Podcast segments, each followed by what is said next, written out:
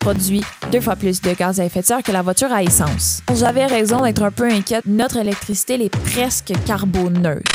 Bon matin la gang, j'espère que vous allez bien. Si vous vous êtes déjà demandé si la voiture électrique était trop belle pour être vraie, cette capsule est pour vous. Moi, longtemps, je me suis demandé si les voitures électriques étaient du greenwashing.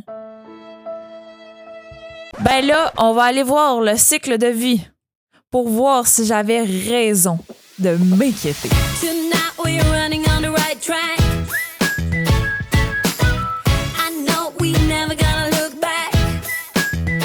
Je me représente, Amélie, je suis en ce moment dans les studios de CFAC, la radio de l'Université de Sherbrooke, pour vous parler de la voiture électrique. Fait que passons tout de suite au cycle de vie que j'ai besoin de mon ordinateur parce que je connais pas tout par cœur.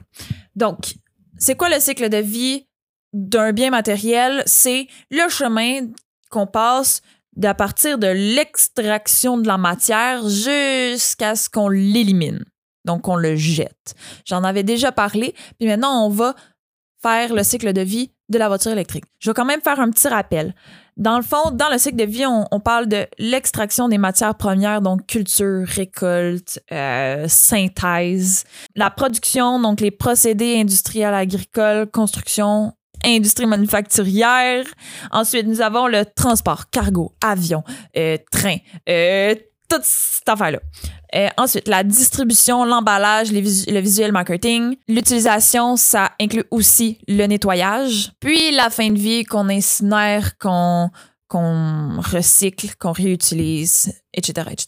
À chaque étape de la cycle de vie, on doit évaluer l'empreinte carbone de la voiture électrique, mettons. Ce qui veut dire qu'on doit calculer la quantité de gaz à effet de serre qui est émis pour chaque étape, donc de l'entièreté de la vie. Pour l'extraction et la production, le graphite et le lithium rendent les batteries des voitures électriques deux fois plus polluantes, donc qui émet deux fois plus de gaz à effet de serre que la voiture à essence. Ensuite, pour le transport, 70% des voitures électriques proviennent de la Chine parce que c'est le plus grand producteur de voitures électriques. Pour l'utilisation, le- l'électricité qu'on utilise pour recharger les batteries peut provenir de l'eau, donc l'hydroélectricité, mais aussi peut provenir du charbon et du gaz naturel qui peut être un petit peu plus polluant. Pour la question de la fin de vie, il n'y a toujours pas un bon moyen écologique pour recycler les batteries au lithium qui,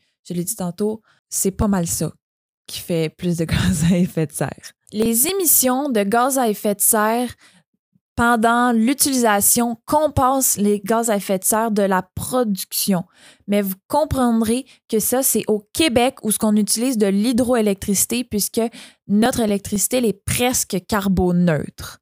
Mais vous comprendrez, je l'ai dit deux fois, hein, vous comprendrez que si on utilise de l'électricité qui provient du gaz naturel ou de, du charbon, mais les gaz à effet de serre ne sont pas compensés. Donc, la voiture électrique va polluer encore plus que la voiture à essence au niveau de toute sa vie parce que on utilise un- une électricité qui, qui émet des gaz à effet de serre, mais aussi la production de la voiture électrique produit deux fois plus de gaz à effet de serre que la voiture à essence. C'est le cas de l'Alberta et Saskatchewan au Québec. On est vraiment chanceux d'avoir notre eau comme électricité. Parce que au Québec, après 32 km, là, je dis dans la capsule de mobilité durable semblait dire 150 000 km, on renverse la tendance, donc la voiture électrique elle est mo- moins polluante que la voiture à essence. Mais il faut quand même faire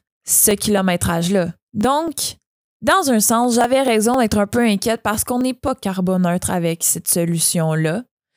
Mais on est quand même capable de diminuer un petit peu notre émission de gaz à effet de serre selon quelle électricité qu'on utilise pour recharger les batteries.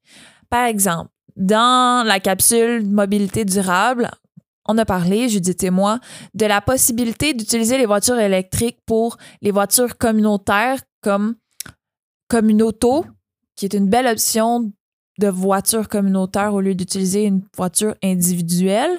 Si on la partage, c'est sûr qu'on va booster le kilométrage à faire. Donc, ça pourrait être une super belle option d'avoir une voiture électrique pour faire autant de kilométrage. Mais ça, au Québec, où notre électricité, elle est presque carboneutre. Pour ceux qui ne savent pas ce que ça veut dire carboneutre, carbo pour carbone, CO2 dans du CO2, c'est de dioxyde de carbone. Donc, carboneutre veut dire pas de CO2, pas de carbone. Donc, pas d'émission de CO2. Je sais pas si je l'ai bien, bien expliqué. Pas de CO2, carboneutre. Moi, je trouve qu'en trouvant des solutions, souvent, ce qui arrive, c'est qu'on crée de nouveaux problèmes, qu'il va falloir re- retrouver des solutions. C'est un peu le cas ici de la batterie au lithium parce que son recyclage est vraiment pas optimal. En fait, on peut à peine la recycler. Puis, comme c'est pas une ressource renouvelable, d'ici tant- 30 ans, si on continue sur cette lancée-là, on va épuiser complètement les ressources de lithium. 30 ans, c'est vraiment pas beaucoup. C'est un peu là l'importance de l'économie circulaire où tout ce qu'on utilise, on est capable de le euh, réutiliser d'une autre façon. Donc vraiment que ce soit un cercle réutilisé ce qui a déjà été utilisé. Moi, je crois qu'il est encore possible d'avoir espoir de diminuer encore plus nos gaz à effet de serre. En fait, il y a certaines usines qui ont des projets pilotes pour être capables de recycler 95% des métaux inclus dans les batteries, ce qui inclurait le lithium au lieu de 50% des batteries recyclées.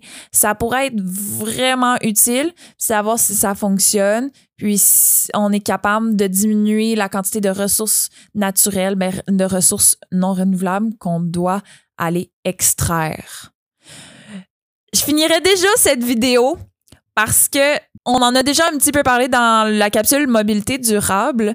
Donc, de ce pas, je vous dirais gardez espoir, puis have fun!